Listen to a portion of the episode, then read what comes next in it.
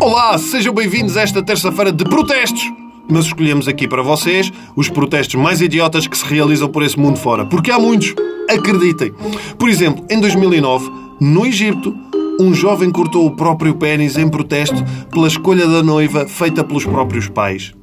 O rapaz estava apaixonado por outra mulher, mas como os pais disseram que não, não podia ser, que teria de casar com, com aquela que eles indicavam, e por isso ele disse: Ah, é? Então, zau! E cortou o dito e os testículos também. Epá. E que tal só dizer não? Hã?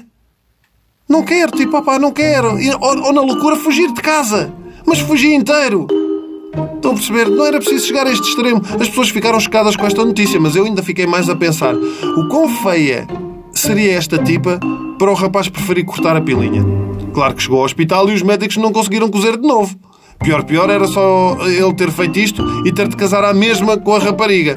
O que iam dizer do rapaz? É pá, porquê que o Aziz se casou com aquela tipa que odiava? Porquê é que não disse que não? Olha, porque não teve tomates. Tá boa. Continuando na onda de cortar fora, temos outro protesto completamente inusitado. Uma rapariga do Virgínia resolveu protestar contra a dissecação de animais na escola. Era algo que a incomodava e, por uh, não ver o seu desconforto atendido pela escola, resolveu fazer o quê? Mudar o seu nome de Jennifer Thornburg para cortar fora dissecação.com. Sim, podem investigar, eu não estou a inventar. A rapariga mudou o seu nome de Jennifer uh, para o nome do site criado contra a dissecação de animais. Portanto, em todos os seus documentos legais, a Jennifer é agora cortar fora dissecação.com. A disseca, para os amigos. Se isto pega, é muito bom. Isto é muito bom para a chamada nas aulas. Johnny, presente. Tracy, presente. Cortar fora. Cortar fora. Alguém viu a cortar fora de dissecação? Ah, está no wall, senhora professora, a falar com o estudante de Erasmus, o dinheiro extra hoje.pt e o tarado do redsextube.com.